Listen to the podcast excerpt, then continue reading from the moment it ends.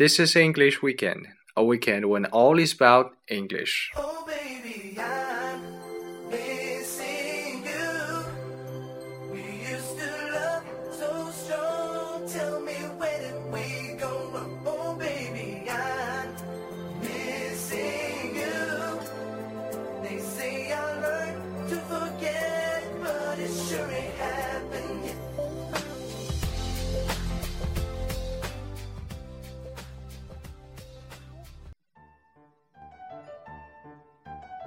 Hello, everybody. I'm Bird Eye. You're listening to English Weekend.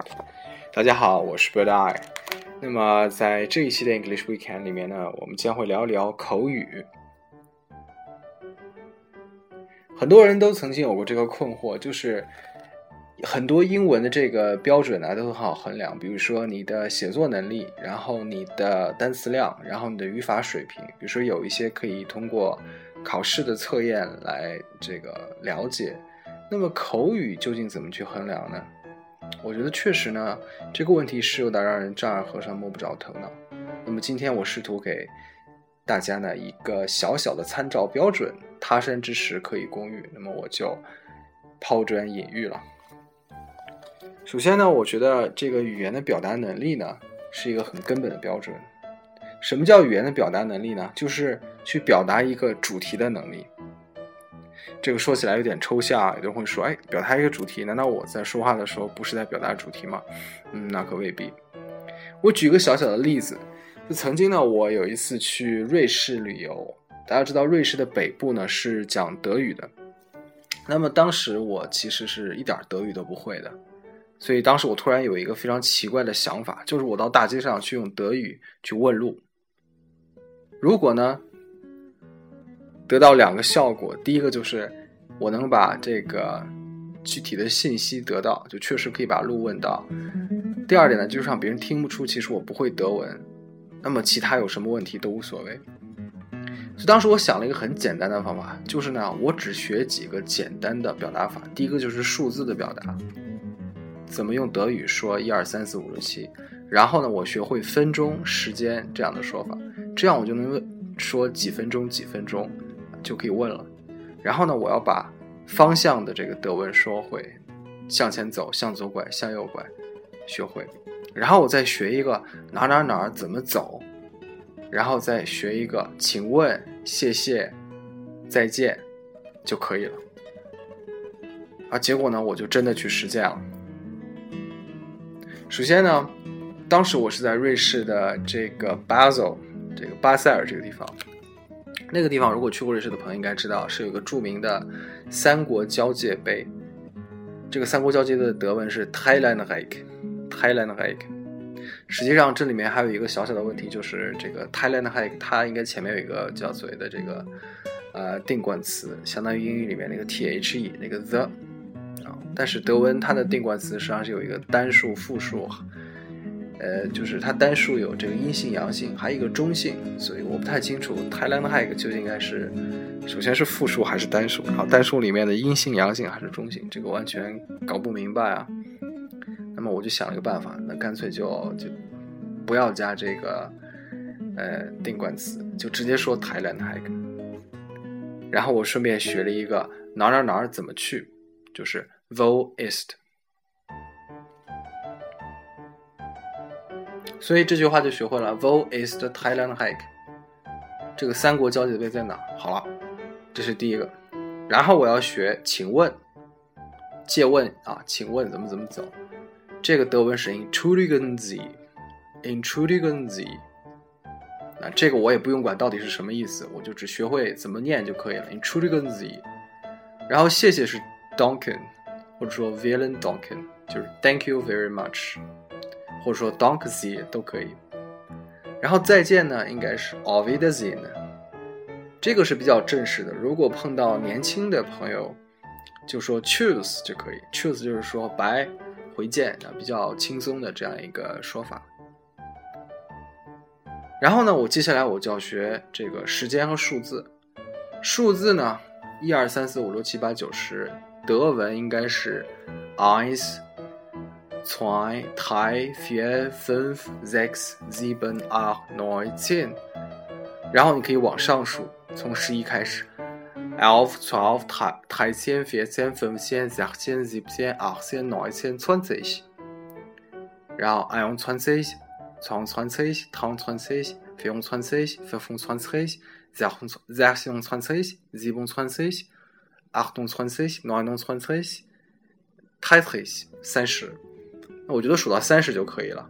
然后你再学一个分钟 minute，这和英语的 minute minute 很像，因为你要去个地方，如果超过三十分钟，我觉得你也不需要问路了，你直接坐地铁就可以了。所以学到三十，然后呢，接下来就要学这个啊向方向的词，向前走，向左拐，向右拐。向前走的德文是 g r a d o s 向左拐是 links，向右拐是 rechts。那么这也学会了。注意啊，我就学会这几个词，然后我就到街上和别人说德语去了，照样达到刚才我说的那两个效果。第一个，把那个路问到；第二个，让那些瑞士说德语的那些瑞士人听不出我不会说德文，他们都有会说德文，很简单。因为什么呢？这就是我刚才说的语言表达能力，就是你要充分控制、充分了解你到底想说什么，你不要被他说的话带着走。因为他的德文能力，瑞士的人德文能力肯定比我强啊！我要是总去想他到底什么意思，我早就被他带着走了。除非我的能力能比他强，对不对？这就没有必要。所以我们始终坚守在自己的这个想法里面，就是我到底要说什么？我就是想问路，然后就拜拜，就很简单。所以我见了一个当时在报摊上卖报的这个瑞士老太太，我就跟她说：“说 i n t r u d i c t 然后她说：“要要。”德文的这个 yes 是摇要摇，然后我就开始说了一句话，who is the Thailand like？三国交界碑在哪？他当然听懂了，然后他就开始叭叭叭叭给我讲，我一句也没有听懂，一句也听不懂。然后，但是我立刻就把这个，这是谁的表达能力啊？把这个主动权掌握在我手里了。就是我开始把这个话题稍微改变一下，就是我开始问方向。我一开始问 Wo is Thailand like？然后哒啦啦说了一堆，一句没听懂。接下来我就说 Geradeaus on links on rechts，直走还是左拐还是右拐？哦，他就误以为我听懂了，只是把这个问题给具体化了。然后他就继续说哦 Geradeaus on rechts，啊又讲一堆，然后一句我没有听懂。这时候我再把问题具体化，然后我就开始上数字了。我说，fifth minute 五分钟吗？seven minute 七分钟吗？nine nine ten minute 三分钟就可以。哎，这个我觉得达到效果。然后我就说，don't you？啊，we don't you？然后他就说，bit schon，这是德文的啊，not at all，或者说有 welcome 的意思。bit schon。那么最后这个路我也问到了，因为他起码告诉我这个方向在哪，然后怎么走。但是我是全部用德文问的。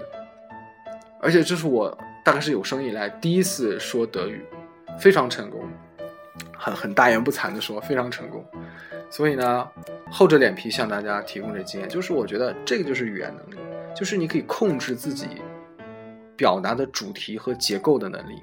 你不是被对方的所谓很强悍的这个词汇量带着走，你不用关心他到底说了什么词，你只关心他说了什么和你要说什么，这才是我们之所以交流的重点，不是吗？但是有多少中国孩子这个？其实外国孩子也一样，学外文的时候就过分的关心这每一个词到底什么意思，你的词汇量到底有多大，搞了半天你都没有在说你想说的意思，所以最后你也根本不会表达你自己。那么这是我想第一个说的，就是如何衡量口语的好坏，就是表达能力。表达能力在于说如何去控制一个主题，通过一个可以把握的结构呢，得到你想要得到的东西。虽然这个。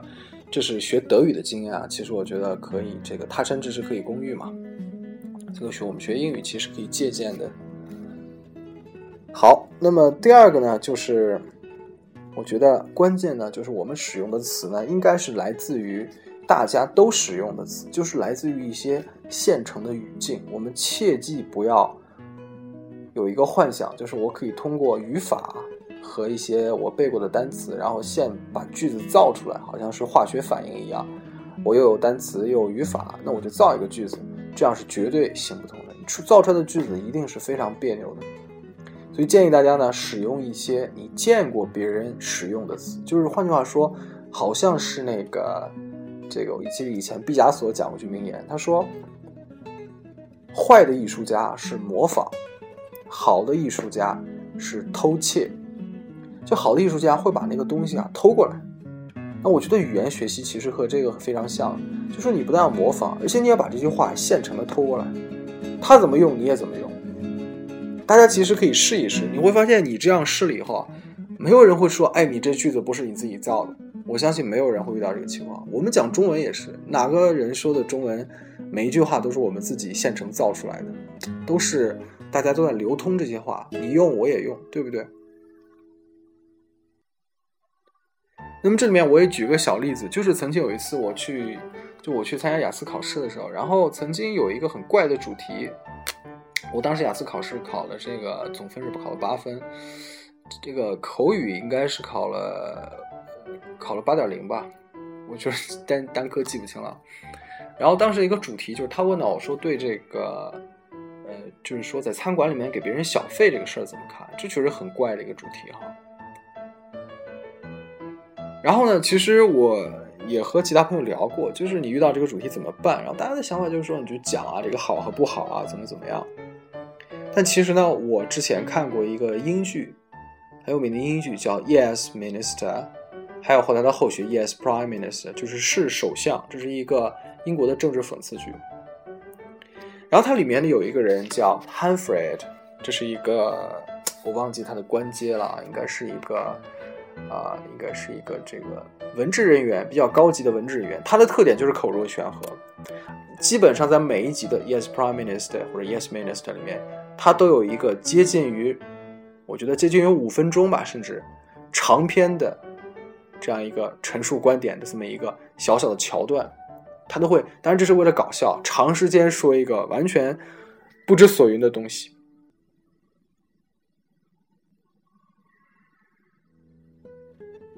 但是呢，很有幸，我呢就把他几乎每一集的这一小桥段全部抄在一个小卡片上了。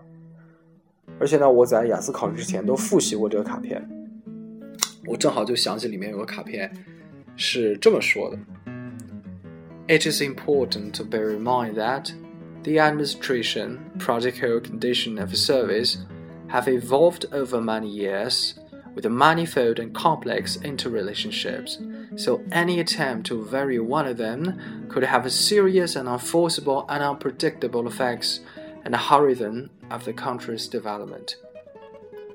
这句话前一段不重要，重要是下一段。这个 with manifold and complex interrelationships, so any attempt to vary one of them could have serious and unforceable and unpredictable effects on the horizon of country's development。这里面会说啊，就是说啊，在这个国在这个国家内部有很多非常非常复杂的一些行政的级别之间的结构，你随便改一个，就可能对国家的未来的发展造成一些不可预测的一个负面的 negative 这样的一个 influence 一个影响。那么立刻我就想到这个句子，然后我就把里面几个词稍稍改了一下。